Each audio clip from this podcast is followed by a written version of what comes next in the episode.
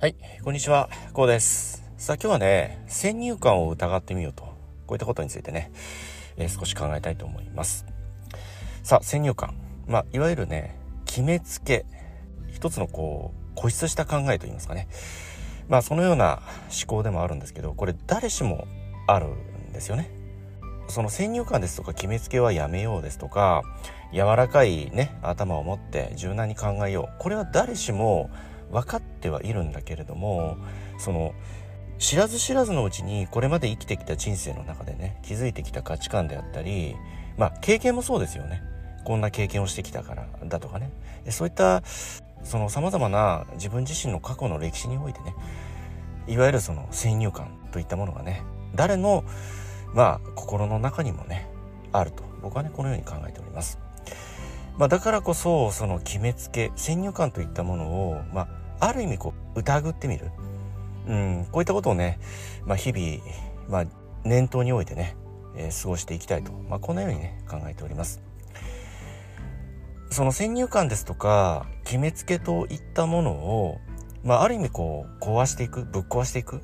破壊していくことによってその新たな気づき新たな発見が必ずそこにあるんですよね。それはどういうことかというともちろんその自分自身でその先入観ですとか決めつけって自分の力で壊すことってできないんですよ。うん、それどういうことかというとやっぱりその何かしらのきっかけであったり一番分かりやすいのは人に相談する意見を求めてみるということなんですよね。うん、そうしますと自分では思いもつかないような考えつかないような意見がね聞けたりですとか発見がね必ずあるんですよ。もうそれは人に物を尋ねる人に相談するといった時点ですでにご自身が謙虚になっているからなんですよね。まあ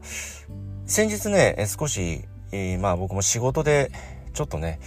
まあ、選択に迷ったことがありましてね。まあ、様々な諸条件考えますと、非常にこう迷ってしまった事案があったんですよね。うん、まあ、そのような時に、まあ、当初は自分自身で判断してね一つの選択決断をしたんですけれども、まあ、後日ねある方に少し相談をしてみたんですよね。そうしましたらこのようにしたらどうかなとできそうだよと、まあ、こんな意見をいただきましてねえそしてその方の意見アドバイスを、まあ、取り入れることにしたんですよね。うん、でそしてその段取りをいざ整えようとね行動してみましたら非常にこうスムーズにもう自分でもびっくりするぐらいこう自分の身の回りの方々も動いてくれてとてもこうスムーズに段取りを取ることができたんですよね。これって当初の自分の選択ですと叶わなかった現実なんですよね。うん、それが思い切ってね人に相談をする意見を求めたことによって得られた一つの回答だったわけですよね。ですので物を尋ねるですとか人に意見を求める。こういった姿勢というのはとても大切なことだと考えております。その自分一人の考えに固執をし、まあ、いわゆる決めつけによってね気づかれていく、まあ、一つの人生って非常に狭い世界だと思うんですよね。そのような狭い世界で紡がれていく人生ってある意味ではまあちょっともったいないんじゃないかなってこんなように非常にそんなことも感じたんですよねその思い切って人に意見を求めたことによって得られた収穫って非常に大きいんですよね。そしてこれもね一つの決めつけだったんですけど自分の周りにいる人たちって当初はそこまで行動してくれるって思わなかったんですよね。それは一つの決めつけじゃないですか。自分の身の回りにいる人はさほど自分の期待通りには動いてくれないと。自分の期待値以上には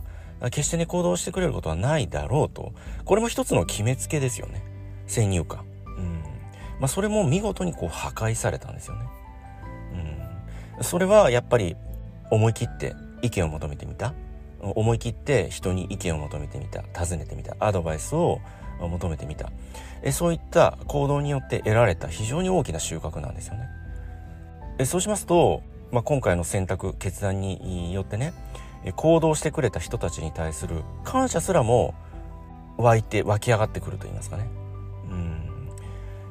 他人に対する期待値ですとか他人がこのようにしてくれるだろう動いてくれるだろうといったその期待値って多分ご自身なりにそれぞれあると思うんですよね。様々なことに対して。それが非常にまあある意味低かったんですよね。とっても低い期待値だったわけですよ、うん、なので最終的には自分一人でやらなきゃいけないのかなっていうそのような行動に思考になりますよね。えそうしますとその選択の幅が狭まると言いますかね。そうですよね。一人でやろうと思うと限界がありますよね当然。ある程度のこうスケジューリングといいますか見積もりを立てた時点で一人だとこの程度までここまでしかおそらくできないよねと。といったそのようなそのある程度の見積もり予定が立つじゃないですか、うん、そこには他人の協力といった期待を入れていないからですよね。うん、ところが今回その人に意見を求めてアドバイスをいただけたことによってそしてその意見をね謙虚に選択の基準として取り入れたことによって結果周りの人たちも自分の期待値以上の、まあ、行動ですとか動きを見せてくれたということで全てが非常に大きい原動力になっていったと言いますかね。うん、これもとても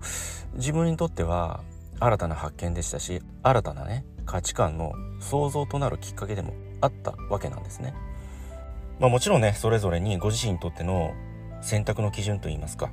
まあ、価値観もねあるかと思いますけれども一つこう何かしら行動を起こす際そして選択を決断をする場面においては何かしらこう自分にとって決めつけはないだろうか。何かしらこう自分にとってね先入観はないだろうかと。あこの考え方って先入観ではないだろうかと。決めつけではないだろうかと、まあ、このような一つ、まあ、ある意味で疑いを持ってみる、まあ、このようなある意味で謙虚な姿勢。えこういった考え方思考をね改めて意識すると。まあ、このような考え方、ぜひね、お仕事の場面においても、また日常の場面においてもね、ぜひ意識をなさってね、お過ごしになられてみてはいかがでしょうか。きっとね、また新たな発見、新たな気づきがね、